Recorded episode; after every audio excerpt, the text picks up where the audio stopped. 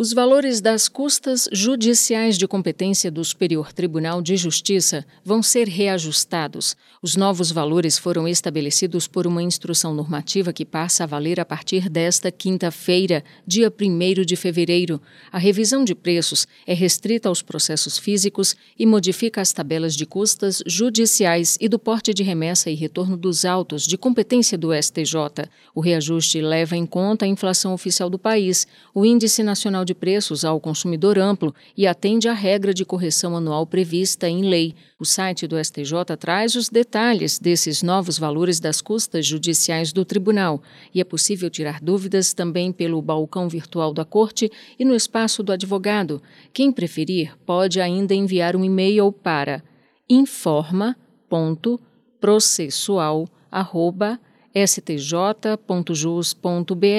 ou entrar em contato com o atendimento judicial no telefone DDD 61 3319 8410 das 9 horas da manhã às 7 horas da noite do Superior Tribunal de Justiça, Fátima Uchoa.